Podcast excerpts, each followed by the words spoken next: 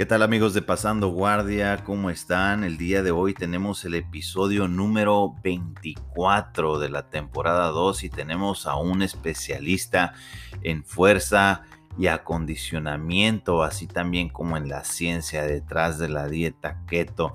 Estamos hablando de Luis Villaseñor que nos trae muy buena información que a todos nos interesa si queremos mejorar nuestro rendimiento.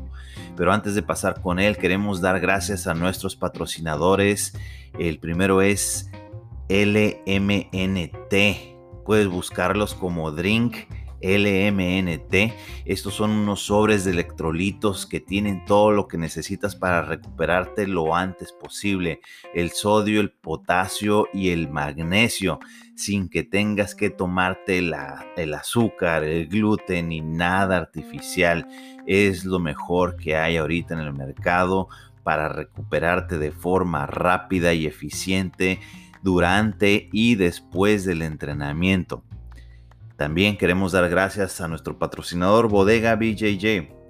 Si necesitas cualquier producto para Jiu-Jitsu, ya sea un gi, un rashgar, un shorts, la famosa bolsa búlgara que, que hoy vamos a dar primicia, van a tener clases por Zoom gratuitas a todos los que tengan su bodega bag por parte de campeones de Jiu-Jitsu.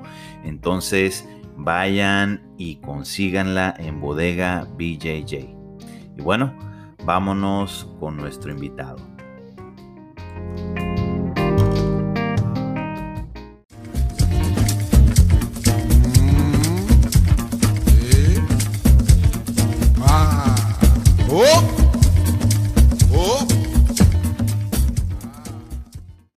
Bueno, estamos aquí con el coach Luis Villaseñor. ¿Cómo estás, Luis?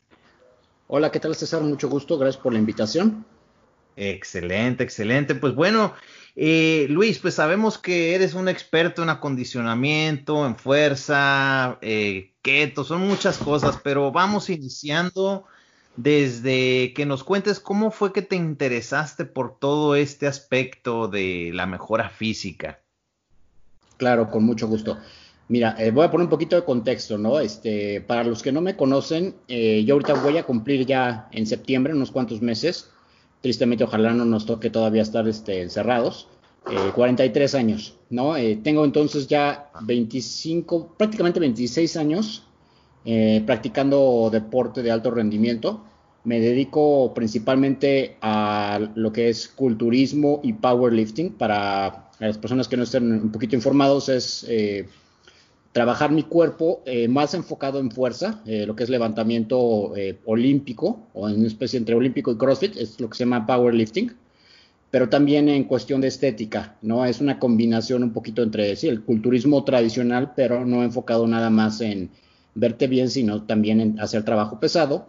Y hace ya un año, tristemente por esta situación, lo tuve que interrumpir, empecé a practicar Jiu-Jitsu eh, brasileño, que es una eh, arte que siempre me ha interesado. Dos de mis socios, muy buenos amigos, lo llevan practicando ya por años, pero por cuestiones de trabajo nunca me había animado, falta de tiempo, y justo conociendo a un buen amigo y empezando a platicar con él hace un par de años, eh, Claudio Schlegel, me presentó aquí a varios maestros que viven aquí bastante cerca por coincidencia.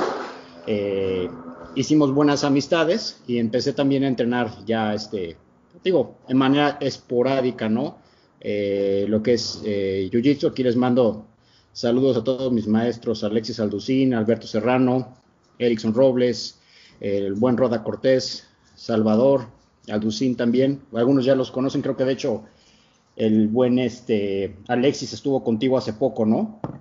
Sí, ya varios de ellos, también Salvi y, Serrano, ya han estado por aquí platicando con nosotros, así es. Todos Un saludo para todos ellos. excelentes maestros, este, la verdad, este, y súper pacientes, ¿no? Eh, yo sé que esto no es una arte fácil y se requiere muchísimo, muchísima paciencia. Hay que ser un buen maestro como en todos y tiene una curva de aprendizaje bastante, bastante alta, ¿no?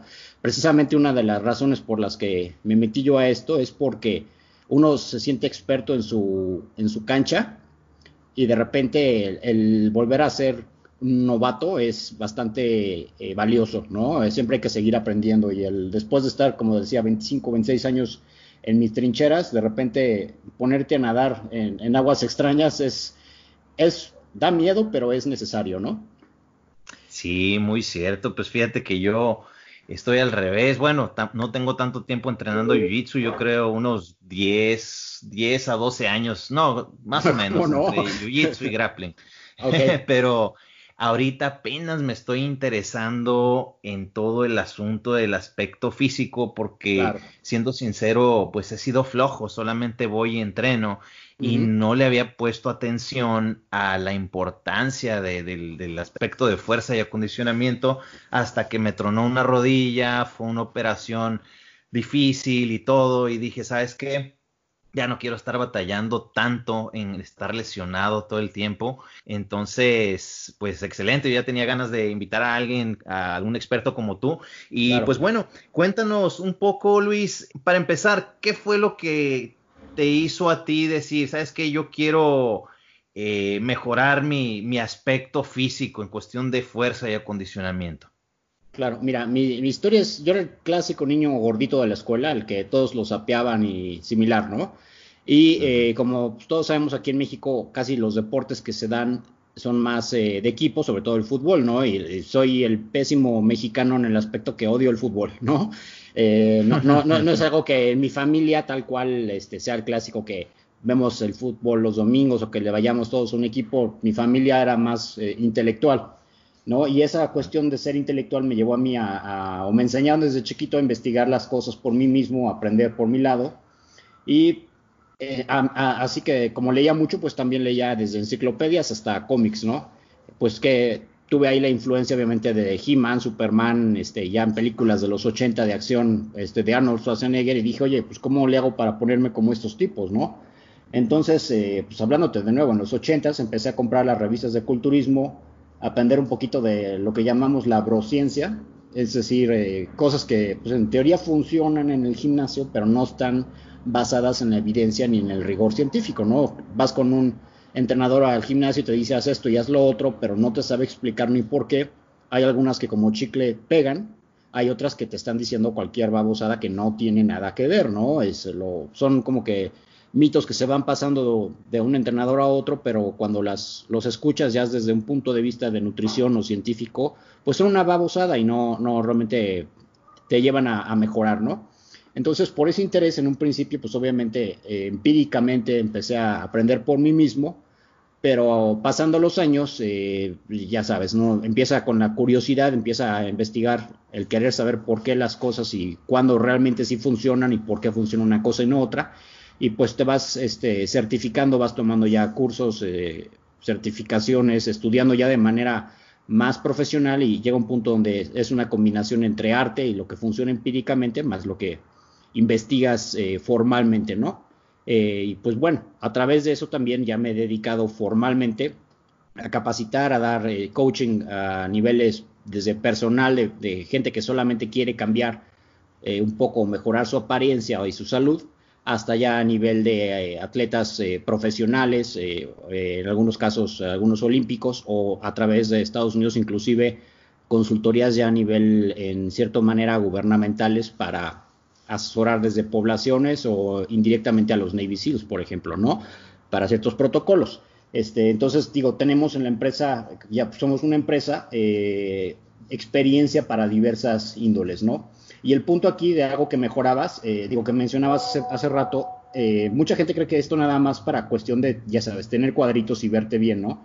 Pero conforme vas eh, haciéndote más viejo, conforme van pasando los años, y creo que los que practicamos algún deporte de manera más constante, nos vamos dando cuenta que la recuperación, las lesiones son cada vez o más frecuentes o tardamos más tiempo en reponernos, ¿no? A lo mejor cuando teníamos 13 años eh, podías entrenar 3, 4 horas y al otro día estabas como si nada, a lo mejor tenías un morete y podías darle y otra vez rolar o volver a ir a entrenar, pero ahora ya no, a lo mejor ahora te lastimas y una lesión te saca eh, 3, 4 días, una semana o a veces hasta meses, ¿no?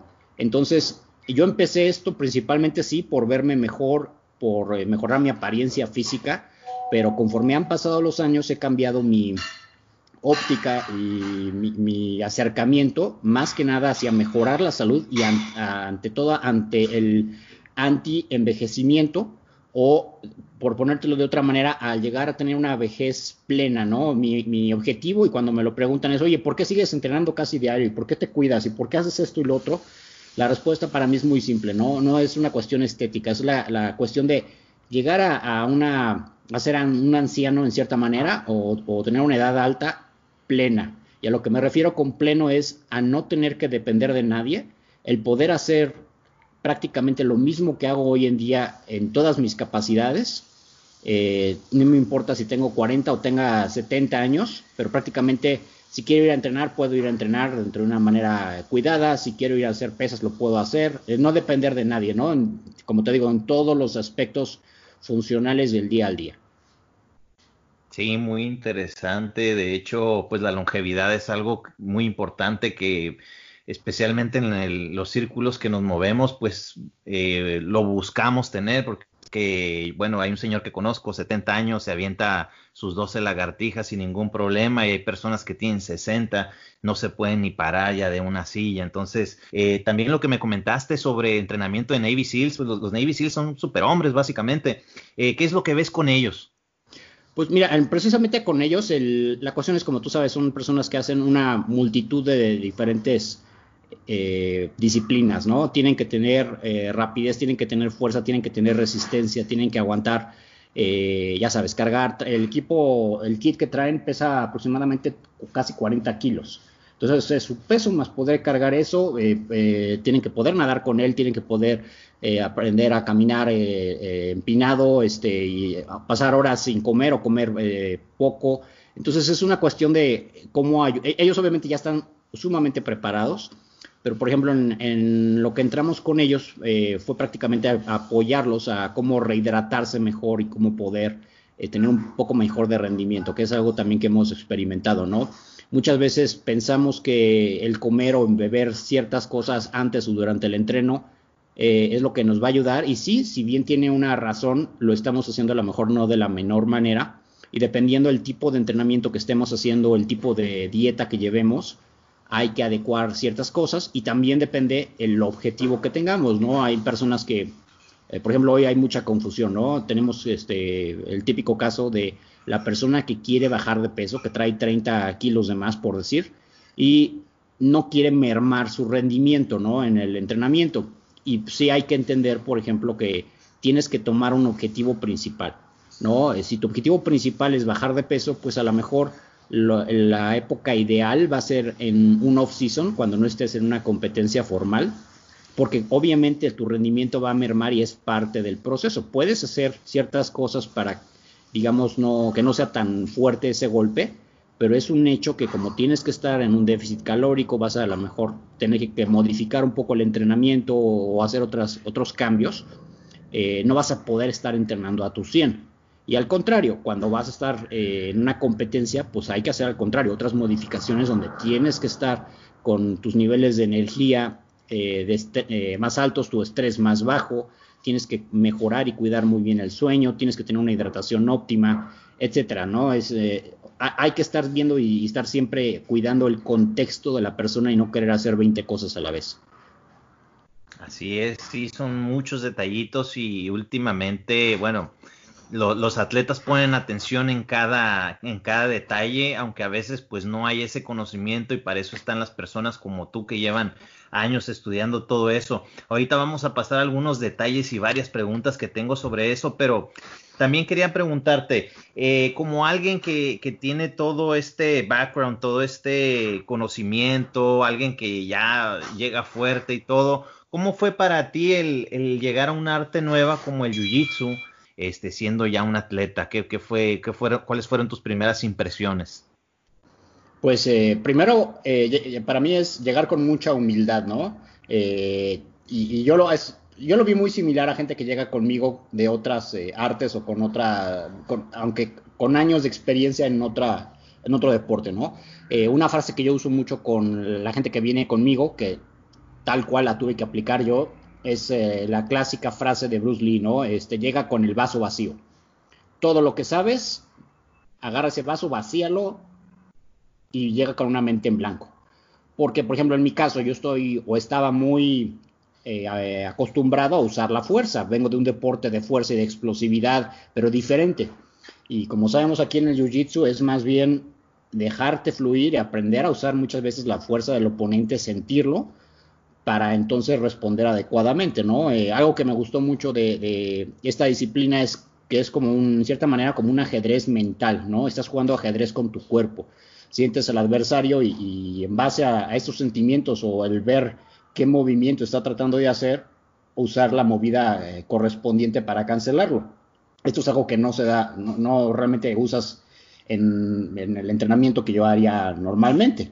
Entonces sí, para mí fue un borrón y cuenta nueva y desaprender, dejarme fluir, dejar de tener que usar la fuerza, que para mí era eh, prácticamente mi identificación. Yo me identifico por ser una persona fuerte eh, y al contrario, aquí te das cuenta que la fuerza en muchos casos no te sirve de mucho y más bien a veces la pueden usar en tu contra, ¿no? Eh, la primera vez, por ejemplo, que Alexis me dio este, mis buenos trancazos, pues sí, o sea, tú ves a Alexis y a lo mejor dices, oye, este chavo está flaquito, y no, en dos segundos te, te domina y te somete y dices, pues podré estar muy fuerte, pero de nada te sirve contra alguien cuando ya estás realmente en el mat, ¿no?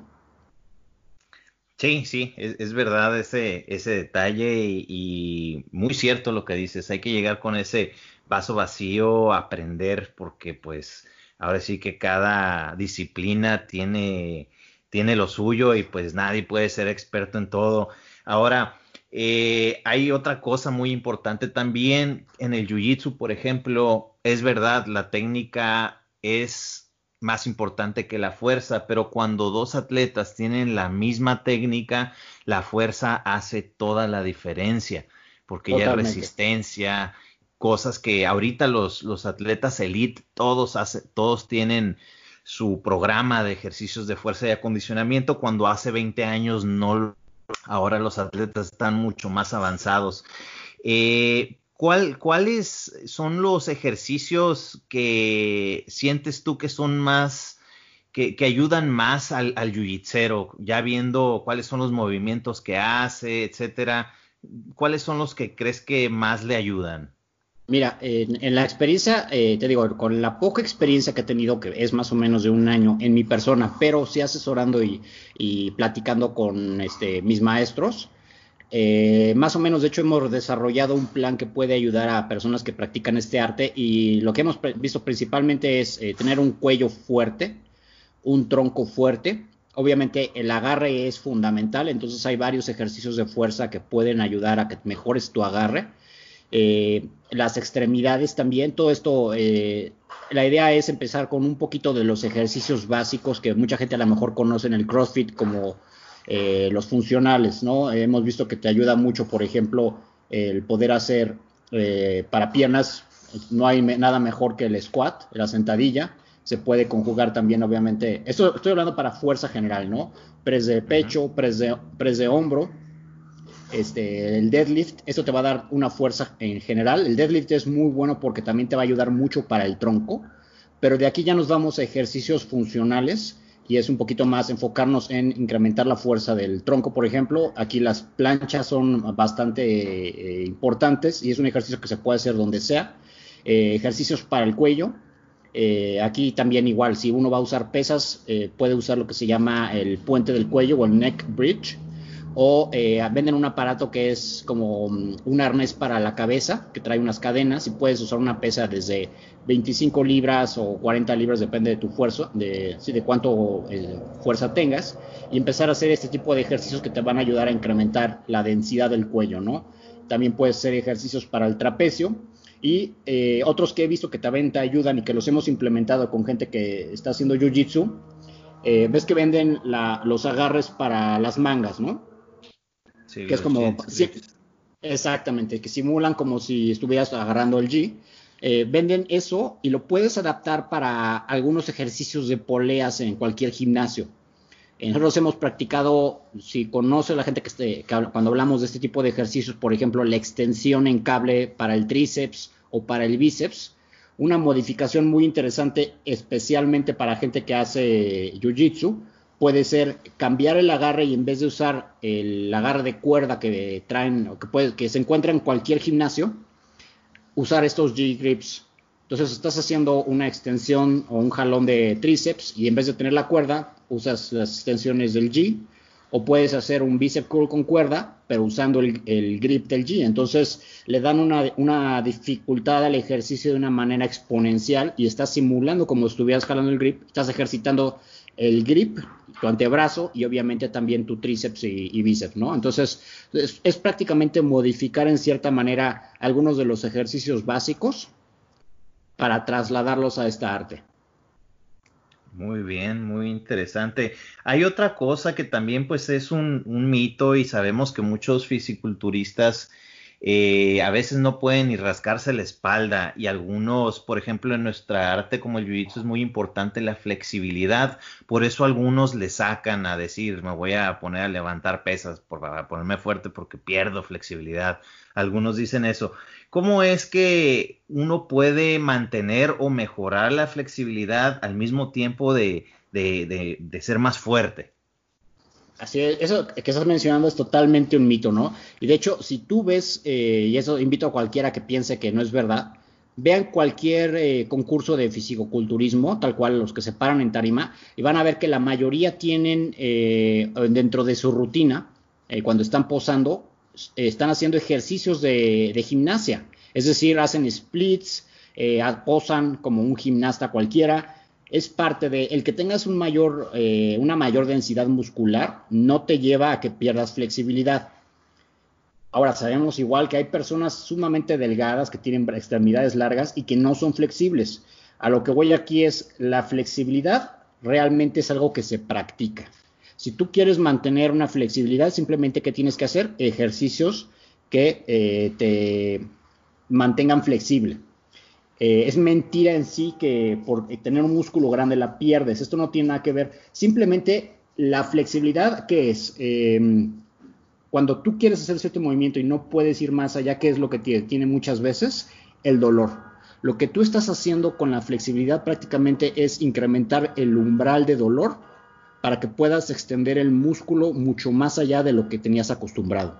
Es un mito tal cual el pensar que ciertos ejercicios te alongan más las extremidades que otros. Esto viene más que nada de una cuestión de relación y causalidad, donde las personas después de observar que ciertos deportistas practican cierto deporte y tienen cierto tipo de cuerpo, creen que por practicar el deporte tuvieron ese cuerpo, ¿no? Por ejemplo, pensando que las personas que juegan básquetbol crecen y se alargan. No, más bien las, las personas que juegan básquetbol a nivel profesional llegan a ese nivel simplemente porque su físico los hace más aptos para llegar a un nivel elite.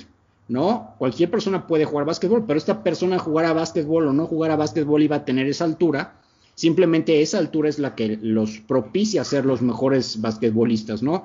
Igual en Jiu-Jitsu, pues habrá personas que tienen una mayor fuerza, una, persona que tiene eh, una mayor flexibilidad y a lo mejor esto ya lo trae innatamente, pero obviamente sí practicando cierto tipo de entrenamiento o ciertos ejercicios, la puede mejorar, no porque se le haga más largo el brazo, sino más bien porque está practicando a través del entrenamiento el reducir este umbral de dolor, ¿no? Y, hablando de hecho de los ejercicios y con cierto cuidado comprobados que ayudan precisamente a tener mayor flexibilidad, es el culturismo. Eh, de hecho, precisamente por esto, porque estás ejercitando las fibras musculares, si lo haces bien y con cierto tipo de ejercicios, estás eh, incrementando igualmente el umbral del dolor y obviamente va de la mano con poder eh, tener mayor flexibilidad. Obviamente estoy hablando de si se practica bien, ¿no? Hay personas que hacen fisicoculturismo, como decía, vas al gimnasio y haces lo que te dice cualquier entrenador que a lo mejor, aunque esté bien intencionado, no tiene el conocimiento real, pues obviamente puedes perder la flexibilidad, ¿no? Como todo en esta vida está la frase, lo que no se usa se atrofia, ¿no? Entonces, vemos el mismo caso de, gente mayor que ya no se pueden agachar, no es necesariamente porque eh, estén gorditos o porque tengan o porque ya esté muy fuerte el señor o lo que sea, simplemente porque no ha practicado ese ejercicio de una manera constante, ¿no? Entonces, gente que te pregunta, oye, ¿cómo mantengo flexibilidad? Pues sí, échate unos drills de flexibilidad. Lo vemos directamente ahí en el Jiu-Jitsu, ¿no? Te pones a hacer unos wall drills o cualquier otro tipo de ejercicio. A lo mejor las primeras sesiones es difícil, te cansas más, eh, no sientes que llegues a, ese grado de flexibilidad, pero con el tiempo vas a ver que ya logras hacer todos estos ejercicios sin tanta dificultad y, puedes estirarte más. El que tengas mayor musculatura no te va a impedir eso mientras sigas practicando estos ejercicios y sigas de nuevo eh, usándolo en esos movimientos. Así es. Entonces, ¿tú, recomendarías, por ejemplo, después de una sesión para los que entrenan solos en su casa o lo que sea, eh, tomarse unos minutos como para, digamos, estirar o hacer un poquito de yoga para poder eh, trabajar en esa, en esa resistencia, digamos? En, sí, mira, mucho de lo que yo recomiendo y está, esto está bastante comprobado, es eh, el estiramiento y el calentamiento eh, hoy en día ya no es como antes se entendía. Hoy en día se maneja eh, calentamiento activo. ¿no? Antes haces una especie de, o estiramiento activo, hacías una rutina general de estiramiento que a lo mejor no, no, tenía ninguna evidencia y de hecho en algunos casos y en algunos deportes es hasta contraproductiva. A lo que me refiero es que, por ejemplo, en el caso de hipertrofia muscular, que es generación de crecimiento muscular, inclusive puede tener alguna desventaja. Digamos que no creces igual, ¿no? La activación muscular no es la misma. Entonces, hablando del el estiramiento activo, ¿a qué me refiero? Simplemente haces un drill o un estiramiento que es muy similar al ejercicio que vas a efectuar. ¿no? Entonces, hablándote de culturismo, hablándote de un deporte de fuerza, digamos que vas a hacer sentadillas, pues cómo calientas o cómo haces este estiramiento haciendo, por ejemplo, sentadillas sin peso. Ah, simulas el ejercicio, ¿no? Eh, haces el movimiento porque de estar en frío a luego empezar a trabajar tu cuerpo, eh, sí necesitas prepararlo. Entonces, en el caso del Jiu-Jitsu, ¿cómo lo transformarías o aplicarías? De una manera muy similar. En vez de llegarte a hacer el drill tal cual, lo que se acostumbra y lo que se debe de hacer es precisamente calentar, estirar el cuerpo simulando el, movimiento que vas a trabajar y eso te va a ayudar precisamente a precalentar el cuerpo, a llevar la sangre a, tus extremidades o al tronco y eh, que, esté preparado tu cuerpo precisamente para no eh, estar tenso, ¿no? Y sí, también igual puedes hacer algunos ejercicios, se recomienda generalmente antes, pero también después. El enfriamiento no es realmente tan necesario, tanto como el calentamiento, ¿no? Eh, y de nuevo, hay ejercicios que son, hay ejercicios, hay ejercicios complementarios que sí se pueden hacer, eh, inclusive con peso, que son parte de un calentamiento y de un estiramiento, precisamente para Jiu-Jitsu. Muy bien. En estos tiempos, Luis, ya ves que pues no, no se ve para cuándo dejen abrir los gimnasios ni academias y todo esto. Pues mucha gente ha tenido que improvisar. vemos que tienes por ahí que eres fan de los kettlebells. Eh, ¿qué, recomiendas para que alguien haga en su casa algo sencillo? No sé, las ligas, la bolsa búlgara, el kettlebell. ¿Qué, qué sería lo, ideal que alguien pueda hacer con algo pequeño y en un espacio reducido? Claro, de hecho, este, te voy a mandar una liga si la quieres subir para toda la gente que esté escuchando, que trae varias rutinas con equipo minimalista prácticamente pero lo, realmente lo mínimo que uno necesita es un par de kettlebells de pesas rusas y eh, también un par de ligas, ¿no? Hay ligas bastante baratas de diversas resistencias y con esto prácticamente puedes simular más de 100 ejercicios para cualquier eh, disciplina, ¿no? Eh, realmente se entrena un poquito diferente cuando vas a usar ligas, pero el chiste es generar resistencia a través de las repeticiones y aunque es un poquito diferente si la sabes usar bien, y de nuevo, para eso está este pequeño manual que tenemos gratuito, es igual de efectiva y en algunos casos suficiente, inclusive para incrementar músculo, ¿no? Ahorita lo, ideal es mantener el músculo que tenemos.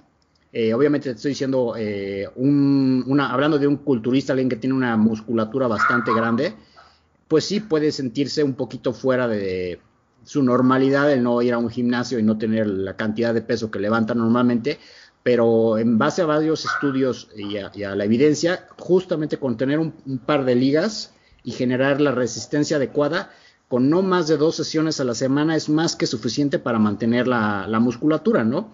Y eso, de nuevo, trasladado a una persona que más bien usa el entrenamiento de fuerza como un ayudante para su disciplina maestra, que en este caso sería eh, la gente de Jiu-Jitsu, es más que suficiente y al contrario, hasta puede ser algo, sobre todo si no se venía haciendo, que va a ayudar a incrementar masa muscular y algo que es más importante todavía aún, sobre todo para el arte del Jiu-Jitsu, es la densidad ósea. Esto es algo que principalmente va a ayudar a tener eh, mucho menores lesiones.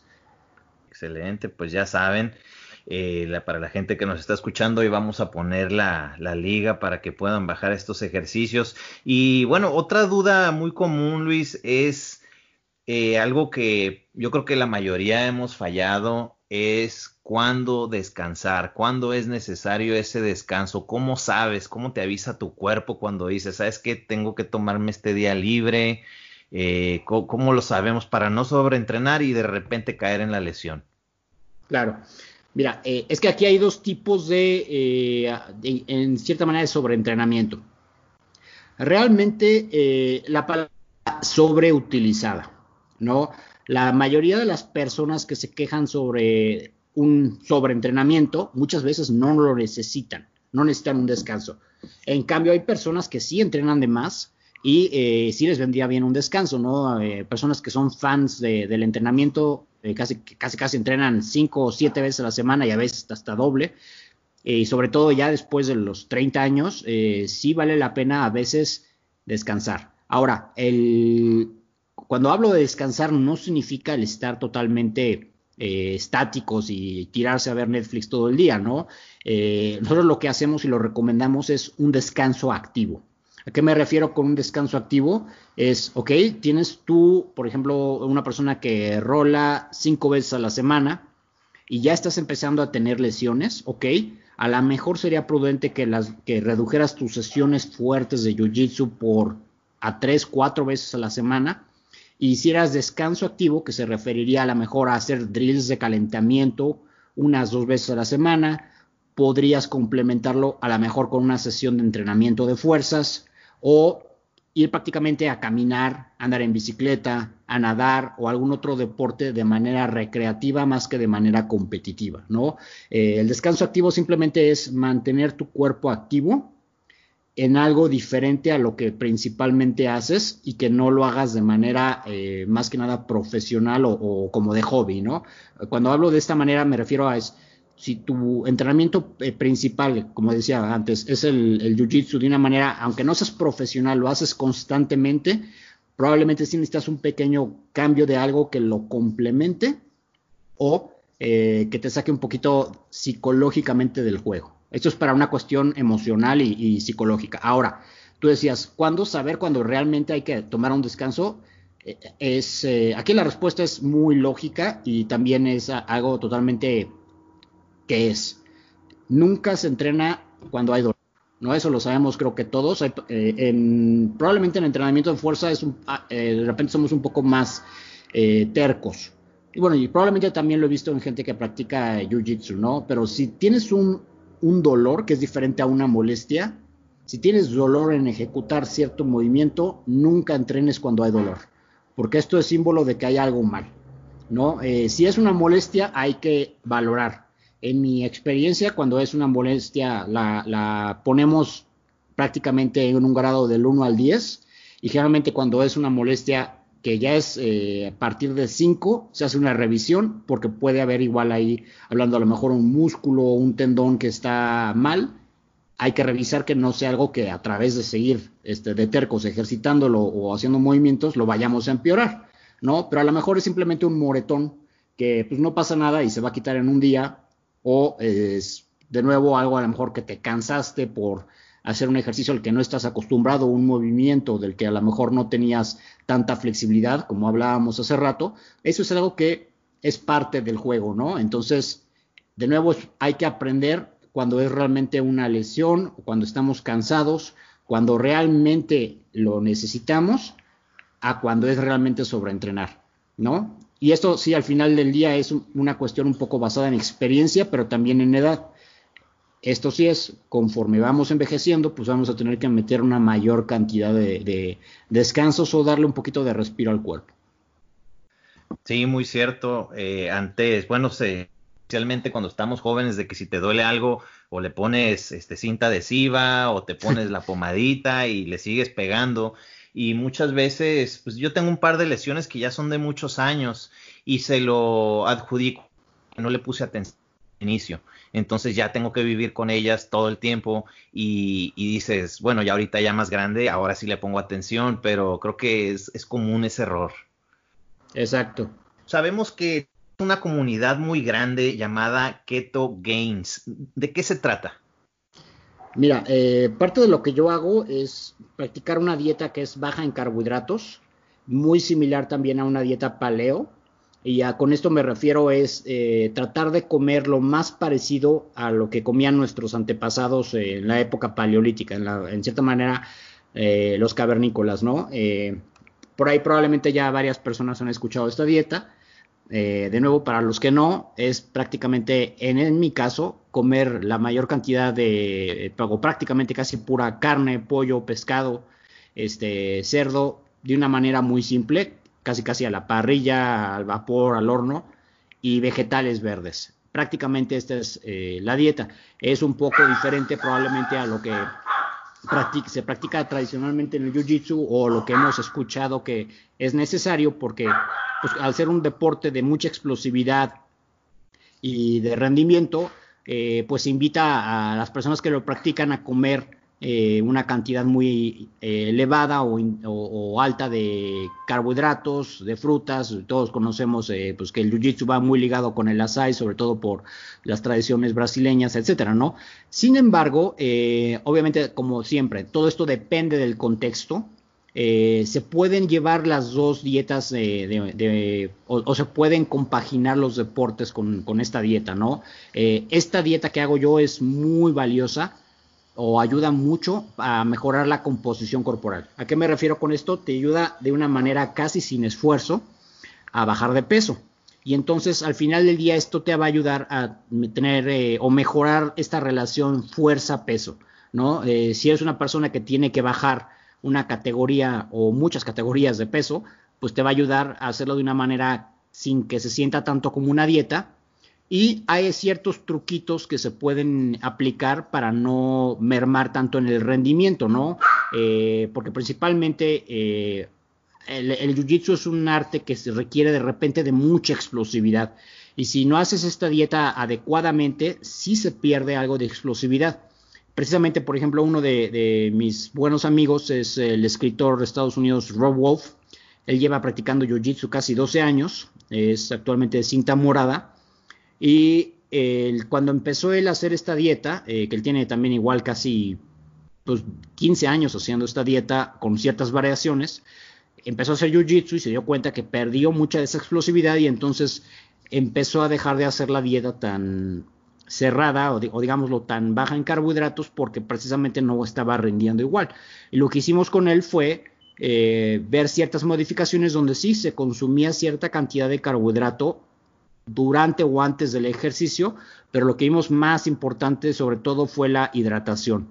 Y como hidratación muchas personas pensamos primero por el nombre tomar más agua y no más que nada la hidratación realmente es tener una complementación adecuada de sodio y potasio, los famosos electrolitos. Entonces, eh, es parte de, ¿no? Hay gente que piensa, oye, es que en tu dieta no puedes hacer deportes como el jiu-jitsu, como el fútbol soccer o otras disciplinas. Sí se puede, pero con ciertas modificaciones, ¿no? Es, es algo precisamente a lo que nos dedicamos. Tenemos muchos atletas que hacen jiu-jitsu, brasileño en Estados Unidos y sí, no hacen la dieta tal cual como muchas personas la conocen, hacen una modificación que se llama TKD, que es una dieta cetogénica enfocada, en inglés eh, se llama Targeted Ketogenic Diet, pero se mantiene en sí eh, gran parte del protocolo, que es de nuevo, es consumir prácticamente los alimentos mínimamente procesados de preferencia, no estoy diciendo que sean todos, sino sí darle mayor valor y relevancia, consumir eh, una cantidad interesante de vegetales, nos vamos mucho a la nutrición, vegetales verdes, si limitamos las frutas, sobre todo su consumo, digamos que, que, sea todo el tiempo no, sino más bien limitamos algunas y más bien las ponemos alrededor de los entrenamientos. Eh, pero en general es una dieta que varios, de hecho aquí de mis maestros la han probado y les ha servido bastante bien, sobre todo eh, en off-season o para mejorar eh, ahora sí que su relación peso y fuerza, ¿no? Para prepararse para la siguiente competencia, bajando, estoy hablando de 10, 15 kilos en algunos casos, creo que Salvi se echó, si bien recuerdo, creo que fueron casi 20 kilos este, o 15. no le pregunté qué le pasó porque perdió peso así. Muy rápido. Y él haciendo e, este protocolo eh, con ayunos intermitentes también. Y practica con él y te va a decir que su, su explosividad y su, su nivel de, trabajo no cambió tanto más que al principio, ¿no? Pero de nuevo, ya con ciertos ajustes, sobre todo de la cuestión de los electrolitos y del sodio, eh, te repones bastante, bastante rápidamente. Muy bien, pues yo llevo un par de años haciendo ayuno intermitente eh, y me ha ayudado muchísimo. Hago el de 16 horas. Es bastante, bastante valioso. Y este, ajá, sí, no, definitivamente eso no me ha dejado rebotar porque normalmente, digamos, si iba a ser un torneo o algo así, empezaba mes y medio antes o lo que sea a prepararme, pues me preparaba, pero ya se acababa el torneo y pues tampoco soy el, gran competidor, lo hago como hobby, más que nada, pues daba el rebote bien duro, pero después de hacer el, el ayuno intermitente, pues ya me mantuve más o menos en un peso. Eh, manejan un producto muy interesante que es el, es el del LMNT, que de hecho es una marca que ha apoyado el Jiu-Jitsu, eh, por ahí estuvo en el Elite Submission League y también lo traía Lucas Hulk. Eh, ¿Es este el producto, el que me dices de los electrolitos? Sí, exactamente. De hecho, ese producto nació justo por esa historia que te acabo de platicar con, con Rob Wolf, ¿no? Este, practicando con él y, él pensaba que eran principalmente los carbohidratos lo, lo, que estaba mermando su desempeño. Digo, no, Rob, realmente sí te ayudan los carbohidratos, pero tú lo que traes es este, este desgaste es porque estás sudando mucho. Como todos sabemos, cuando estás ahí este, haciendo jiu-jitsu, sudas muchísimo. Yo creo que es de los deportes donde más sudo yo, ¿no? Este, yo casi no sudo y con ese estando 10 minutos ahí tirado, este, sudo lo que nunca, ¿no? Todos sabemos cómo acaban este, los Gs. Eh, ahora imagínate, ahí estás sacando toda la sal y el potasio que tiene tu cuerpo. Obviamente, aquí es donde es sumamente importante el reponerlos de una manera rápida y pensamos, oye, pues me tomo un Gatorade. Un Gatorade realmente, eh, aunque sea light, eh, bueno, el light obviamente no tiene azúcar, pero el normal estamos hablando de que tiene casi 30 gramos de azúcar, o sea, estamos hablando de una barbaridad. Eso a la larga no le trae nada bueno a tu cuerpo. Entonces, si lo que tú quieres es bajar algo de peso, mejorar tu, composición corporal, evitar enfermedades a futuro como la diabetes, el que te estés metiendo esto a cada rato, pues obviamente no va a ser nada bueno. Ahora, eh, tampoco te está dando realmente la cantidad de sodio y potasio que tú necesitas. Es realmente una ilusión. Para reponer lo que estás sudando, te tendrías que tomar aproximadamente unos 5 a 6 Gatorades. ¿Quién se va a tomar esa cantidad en su pues, sano juicio? Nadie. Además, ¿qué pasa si, o sea, tomamos en cuenta que cada Gatorade en promedio son casi 400 mililitros? Te tienes que tomar 5 de estos, pues estamos hablando que casi te estás tomando 3 litros de agua. ¿Qué pasa? con más razón vas a ir al baño otra vez y vas a orinar todo. Entonces acabas casi peor que como estabas. Entonces, eh, precisamente por eso creamos nosotros nuestro propio producto que no tiene ni este azúcar ni ningún otro ingrediente que le haga daño a tu cuerpo, pero que sí tiene la cantidad de los electrolitos y la relación que pierde uno a través del sudor. Entonces, eh, para darte una idea, un sobrecito de nuestro producto equivale aproximadamente, depende contra quién lo compares, a entre 5 y 6 este, Gatorades o Powerades o cualquier otra bebida isotónica que encuentres en el mercado, ¿no? O sea, es prácticamente un, y sin nada de azúcar, ¿no? De hecho, este, algo que te quería comentar aquí es eh, a la gente que esté escuchando, alguien que, que ah, podemos organizar una pequeña rifa y eh, que te manden por correo este, dos personas su dirección. Obviamente esto sería solo para gente que vive aquí en el país y yo les mando unas muestras y también te mando unas a ti ahorita que me mandes tu dirección para que los pruebes, sobre todo durante el entreno, ¿no? Y me den su opinión. Excelente, muy bien, perfecto. Hablando de suplementos, Luis, eh, pues ya ahorita hay cientos y pues hay mucho marketing y, o sea, sí, si te pones a comprar cada uno de esos, pues no vas a parar todo el día en tomar cosas. En tu opinión, ¿cuáles, ¿cuáles son los top 3 esenciales o top 4 esenciales que dices? ¿Sabes qué? Si me voy a una isla desierta, me llevo cuatro suplementos. ¿Cuáles serían? Mira, de hecho, este, justo que me preguntas, es algo que implementamos aquí en este en, el gimnasio de Interlomas con mis maestros. Este, te digo, toda la porrada que íbamos en la mañana antes de la pandemia, este, empezamos a tomar justo este brebaje, ¿no? Y es, eh, y es prácticamente lo, que recomiendo igual a, mis alumnos que hacen CrossFit. Eh, yo le llamo el café de Keto Gaze, ¿no? Eh, y esto es, de nuevo, basado en la evidencia que te va a ayudar a tener mayor fuerza, rendimiento, te va a rehidratar, te, te, ayuda inclusive un poquito a generar algo de fuerza. ¿no? Entonces, eh, obviamente estamos hablando de un buen café. Es, puede ser instantáneo, puede ser soluble, eh, como te guste, ¿no? Eh, ¿Por qué el café? Primero porque el café es termogénico. ¿Qué pasa aquí? El café te ayuda en cierta manera a incrementar tu temperatura y si tú quieres mejorar tu composición corporal, no te digo que sea mágico y vaya a quemar grasa, pero incrementa tu temperatura corporal y todo ayuda. Si no te, yo soy de la idea de si no tiene una cuestión negativa y no tiene un precio alto, no está de más que lo utilices, ¿no? Entonces, eso es una.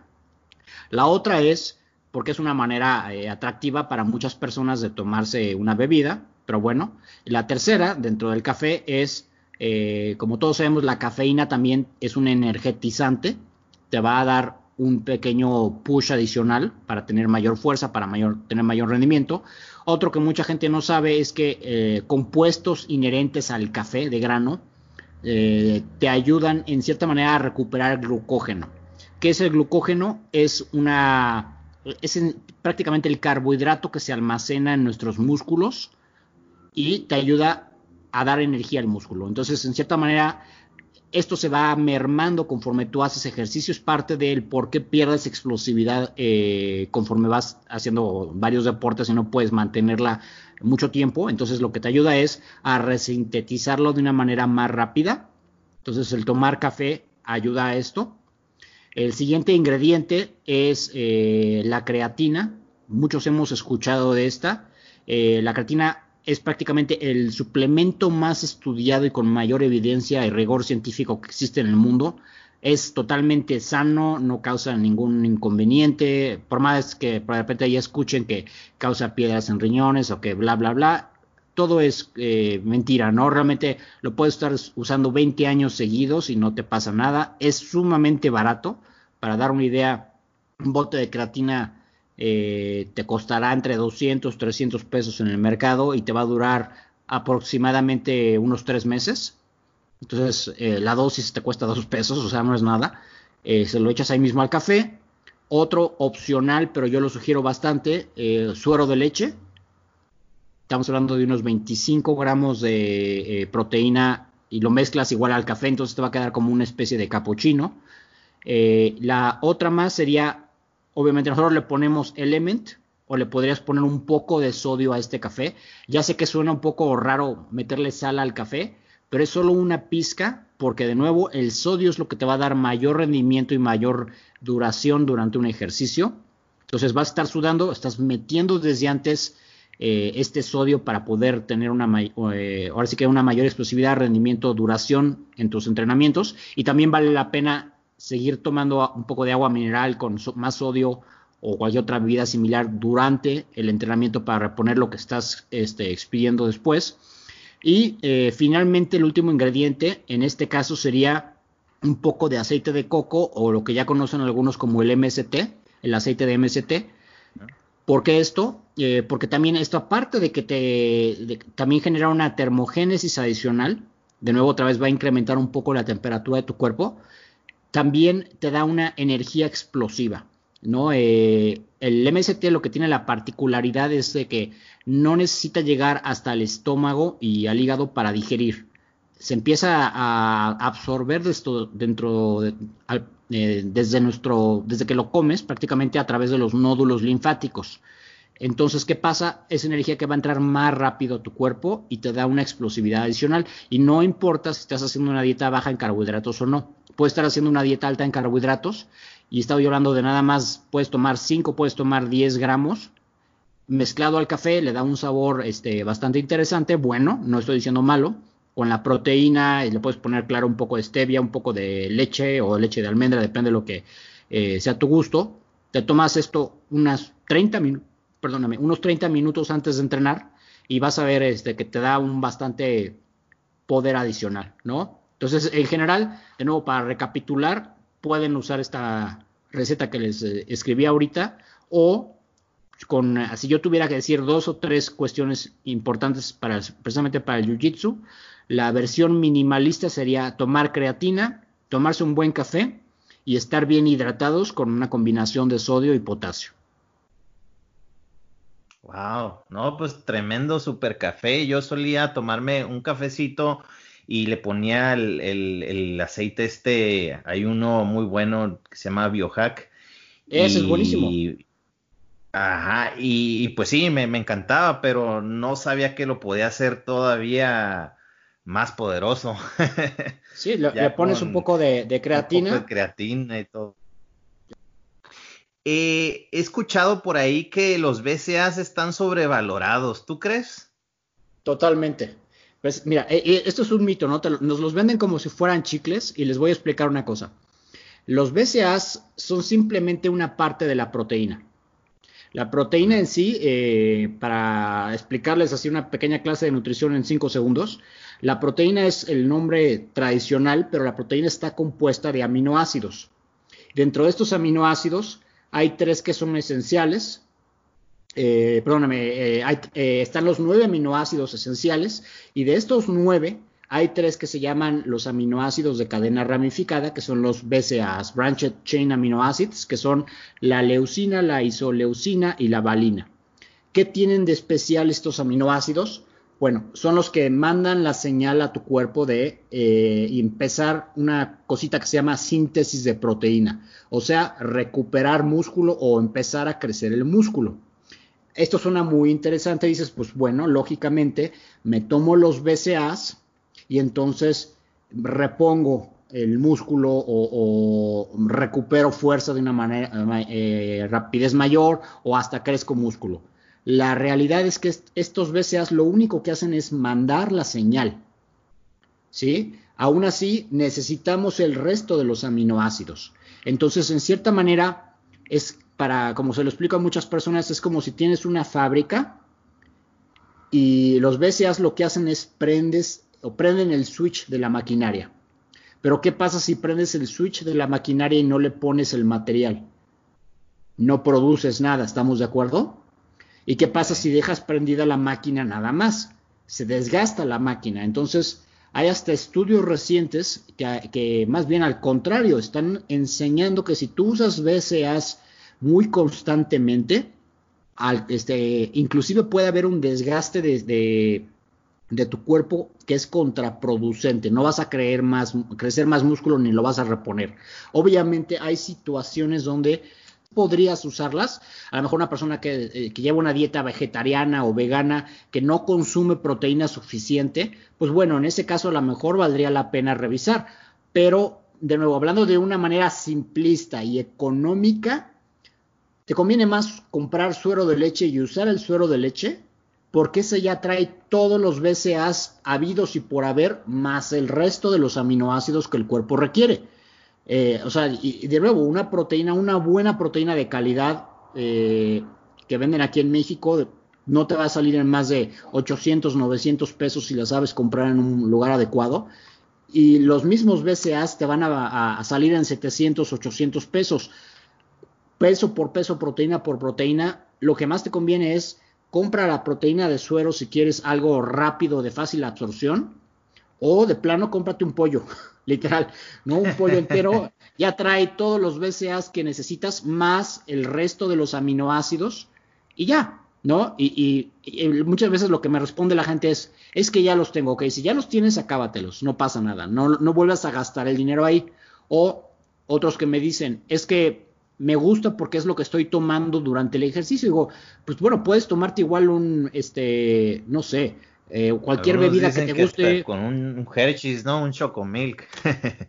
pues, digo, depende del, protocolo, la dieta que estés llevando. Yo no sugeriría que te tomaras un Chocomilk. Si quieres ese sabor, mejor tómate la proteína que te acabo de, sugerir con el café y un poco de leche de almendra o leche normal.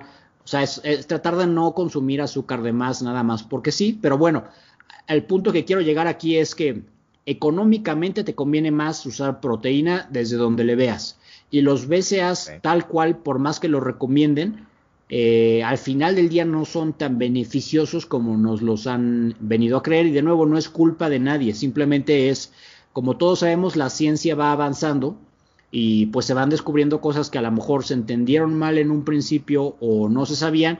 Y también hay empresas pues que las venden porque lo que están haciendo es su negocio, lo estoy vendiendo y esta es la marketing. Exacto, esta es una historia que te estoy vendiendo para que compres tal producto, ¿no? Eh, pero tal cual, no, no creo que hagan un daño, pero viéndolo desde un punto de ahorrar dinero y de usar algo que realmente te funcione, yo a todas las personas que me preguntan, siempre te voy a sugerir, mejor usa proteína entera tal cual, el suero de leche ya trae todos los aminoácidos que tu cuerpo jamás va a necesitar. Ok, muy interesante. Eh, una pregunta que nos mandó aquí un buen amigo, el Alex, nos preguntó que si la ciencia detrás de las ganancias del keto es la proteína, la grasa o el surplus de calorías. Depende del contexto, ¿no? Eh, lo que, los tres puntos o los tres pilares para que uno gane músculo, porque no los tienes que seguir, porque el músculo no sale así nada más porque uno lo desee, es un entrenamiento de resistencia lo suficientemente eh, fuerte o adecuado para generar esta señal anabólica en el cuerpo. El cuerpo funciona a través de estímulos, entonces darle el estímulo para que tu cuerpo entienda que hay eh, una resistencia el segundo es tener el material suficiente para que el cuerpo pueda crear y reponer este músculo. De nuevo, entonces estábamos hablando de la proteína, de la cadena completa de aminoácidos, no solamente de unos. Y el tercero es la cantidad de calorías. Las calorías de dónde vienen? Principalmente de la grasa o del carbohidrato, ¿no? ¿Por qué necesitas calorías o energía? Porque de nuevo el músculo no se va a crear de la nada primero necesitas la energía para poder realizar este ejercicio de una manera adecuada. Luego necesitas esta energía también para este proceso de asimilar, crear, eh, metabolizar músculo. Pues bueno, cuesta. ¿Qué cuesta? Energía. Entonces necesitas también energía para que se lleve a cabo todo este proceso. Ahora, esta es la, aquí es donde entra el contexto. Una persona que está pasada de peso, ¿qué es lo que tiene de más? Grasa. ¿Y esa grasa qué es? Energía. Entonces, porque está este debate de que si tienes que comer en un superávit para generar músculo, la palabra es depende. ¿De qué depende? Estamos hablando de una persona obesa o que tiene un porcentaje de grasa alto. No, esta persona realmente no necesita un superávit o no necesita un superávit tan alto como a lo mejor una persona en un contexto que tiene un 5% de grasa, un 10% de grasa, entonces, esta persona no tiene nada de energía en su cuerpo. Esta persona sí va a tener que consumir eh, esta energía. ¿De dónde? Pues sí, principalmente de o de carbohidrato o de grasa o de una mezcla de los dos. ¿De qué depende de realmente? Otra vez, ¿qué tipo de dieta esté haciendo esta persona?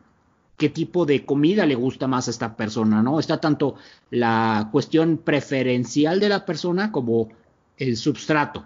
¿No? Eh, yo en lo general, personas muy delgadas y que tienen una sensibilidad a la insulina bastante alta, pues no le voy a decir en cierta manera que haga todo el tiempo una dieta cetogénica o baja en carbohidratos. Probablemente esta persona tiene toda la eh, eh, o tiene, es más eficiente o muy eficiente en poder utilizar carbohidratos como fuente de energía de una muy buena manera. Entonces, adelante, vamos a darle una dieta alta en carbohidratos con algo de grasa, porque tampoco debe ir cero grasa, para que su cuerpo funcione de la manera más óptima.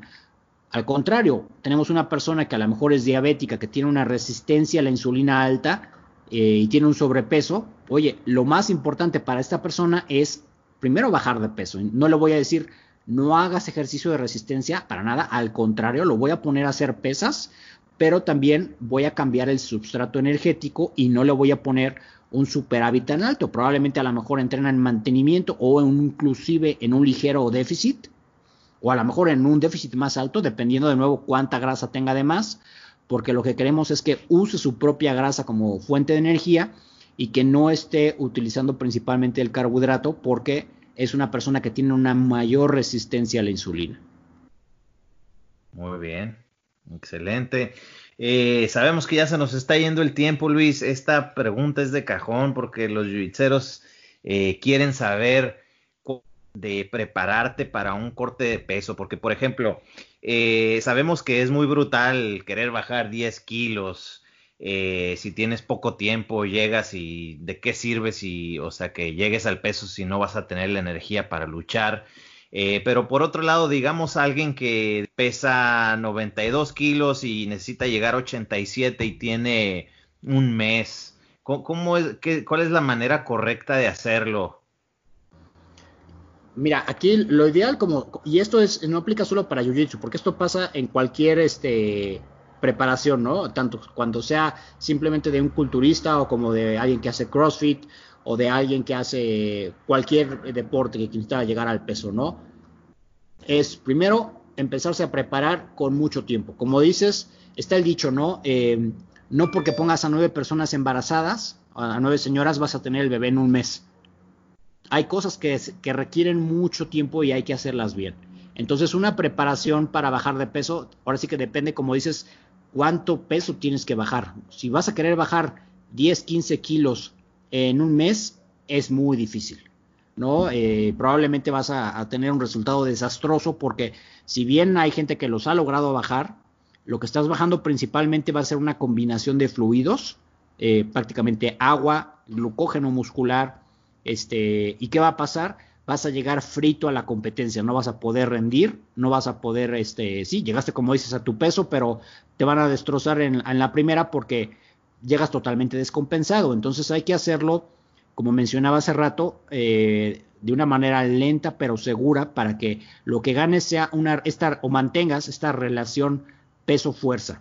Yo sugeriría que si alguien quiere hacer un protocolo similar al que yo sugiero, lo haga al menos con tres meses de anticipación de, la fecha en la que va a competir o en la que tiene que llegar a pico, precisamente porque hay ciertas adaptaciones tanto fisiológicas como mentales en cierta manera para poder mantener el nuevo peso, ¿no? E, y además para poder adaptar el entrenamiento, ¿no? Eh, pero fuera de esto, una manera bastante fácil para una emergencia, contando, considerando que son a lo mejor 3, 4 kilos con un solo un mes de tiempo, o mínimo tres semanas, sería dejar de consumir alimentos procesados, dejar de consumir harinas, arroces, eh, etcétera, etcétera, etcétera. Eh, enfocarnos principalmente en comer carne, pescado, pollo, huevo de buena calidad, mucho vegetal verde, eh, algo de fruta como moras, puede ser fresa, blueberry, raspberry, frambuesa, ¿no? Todo esto, lo que son las moras tal cual con moderación, pero de nuevo, muy enfocado en consumir carnes, huevo, pescado, prácticamente mucha proteína, vegetales verdes, muchos, estoy hablando de jote, eh, calabacitas, chayote, ¿para qué? Para tener una buena cantidad de proteínas y no perder, perdóneme, de, vitaminas y no perder ningún mineral esencial, que también vamos a obtener varios de la mano de la proteína animal. Eh, la fruta también nos va a ayudar un poco a mantener todo esto, eh, que no haya ningún problema. Mantenerse bastante bien hidratados y ya se podrá jugar un poco con la hidratación conforme vayan, se vayan acercando las semanas. Pero esto que va a ayudar precisamente a perder, sí, algo de, peso de agua en cierta manera al principio, pero va a ser de una manera controlada, sin que haya algún eh, desbalance fuerte y después ya jugando un poquito con el sodio se puede lograr también no perder esta energía y mantener una homeostasis un poquito más eh, positiva, ¿no? Pero en sí es una manera, en cierta manera, más sana, sin algún cambio tan drástico para poder bajar, eh, esto sí se puede llegar a ser a lo mejor unos 4 o 5 kilos dependiendo del peso inicial de la persona, pero es importante notar una cuestión. Eh, esto es una dieta en cierta manera de depletación. ¿Qué va a pasar? Que si la persona se come un sushi el fin de semana o se come un pastel, así como perdiste 4 kilos, probablemente los vas a recuperar, porque estamos hablando de que vas a reponer otra vez el glucógeno y el agua que viene pegada a este, y entonces todo el trabajo se va por la borda, ¿no? Entonces, eh, yo por eso sugiero que sea con más tiempo, precisamente para, eh, primero, crear la adaptación eh, fisiológica y también para la mentalidad de la persona, de que, a ver, vamos a empezar a comer así, Vamos a ver eh, por cuánto tiempo lo vas a hacer. Se pueden hacer a lo mejor algún día donde uno salga del protocolo, pero de una manera controlada para que el regresar al protocolo no sea tan difícil. Y de nuevo, todo esto generalmente se sugiere que sea supervisado por un nutriólogo o un doctor para que no haya alguna descompensación. Muy bien. Bueno, pues ya lo escucharon amigos. Ahí está la, información. Y bueno, por último, dinos, eh, ¿cuál, ¿cuándo aplicas tu cheat meal? ¿Cuándo es cuando dices, ahora sí, y, qué, cuál es tu cheat meal favorito?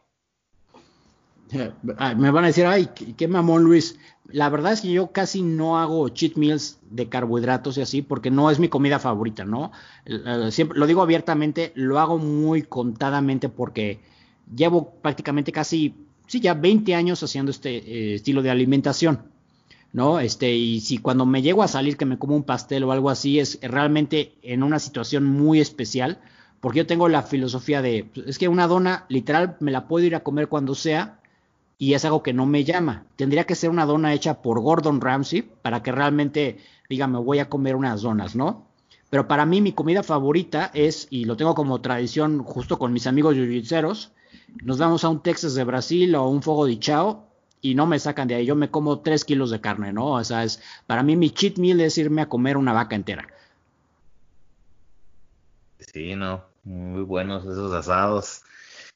No sé si hagas consultas o a dónde puede ir para informarse más de todo eso.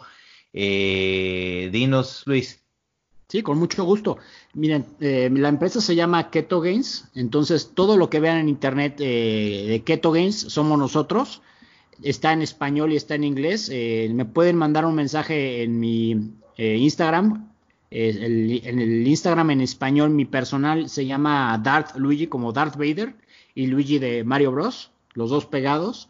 O si buscan Keto Gains, si lo quieren en español es Keto Gains-bajo ESP de español o Keto Gains en inglés, este, aunque está en inglés, yo monitoreo las cuentas, entonces donde me busquen, este, con mucho gusto les mando ahí un saludo. Y sí, tenemos planes de asesorías desde grupales hasta personales y como les comento, no porque se llame Keto Gains hacemos todo keto, ¿no? Eh, tenemos atletas, sobre todo en CrossFit, que sí requieren comer eh, más cantidad de carbohidratos o igual gente que lleva artes marciales, también nos adaptamos para, dependiendo del contexto en el que esté, como les decía, eh, que tengan un mejor rendimiento y un mejor desempeño. Perfecto, pues ya escucharon, sigan las cuentas y ahí pueden tener más información. Podríamos platicar por horas, Luis, pero sabemos que tienes por ahí el tiempo limitado, ya nos pasamos de la hora. ¿Algún mensaje que quisieras dar a la comunidad ahorita en estos tiempos de cómo están las cosas?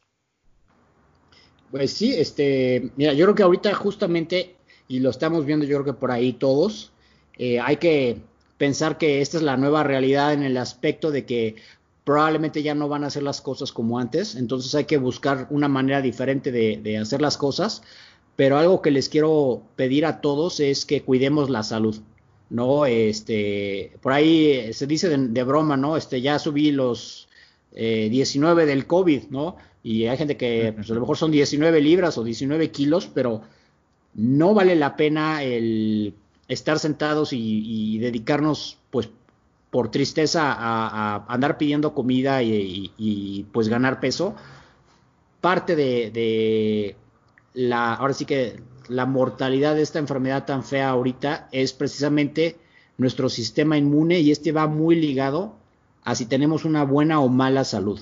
Las personas que presentan diabetes o alguna eh, comorbidad que va ligada a un sobrepeso son las que se está viendo que salen más afectadas. Entonces, yo sé que suena difícil y que puede ser un poco eh, cambiar hábitos, pero eh, vale mucho la pena el empezar a trabajar en esto, ¿no? Eh, si están interesados, necesitan ayuda, de nuevo me pongo a su disposición. con mucho gusto les doy el cómo iniciar un protocolo que no tiene que ser a fuerzas cetogénico ni nada, pero sí cómo empezar a comer de una manera mucho más sana para eh, generar o mantener nuestra salud, que como les decía, cuerpo solo tenemos uno y la idea no es nada más el tener cuadritos o bajar de peso por una cuestión estética, esto ya se volvió una cuestión de supervivencia. ¿no? Hay que estar sanos, hay que estar fuertes, no nada más para nosotros, sino para todos nuestros seres queridos. Sí, muy cierto, Luis, porque hay gente allá afuera que piensan que esto es un estilo de vida o vanidad, el querer estar fit o lo que sea, pero no, esta pandemia nos trajo una gran realidad de, pues, si no, si no estás saludable, pues te pega esto y a lo mejor ya no la libras, pues entonces hay que ponernos bien vivos, hay que tratar de comer bien, ejercitarnos y llevar un mejor estilo de vida porque ahora sí que este es el, automóvil que nos dieron y no, no hay, ya no hay partes que cambiar, así que pues hay que cuidarlo, ¿no? Claro que sí. Suffer, suffer, suffer, suffer, suffer, suffer for world. Now your fault be that. Me I say, now your fault be that.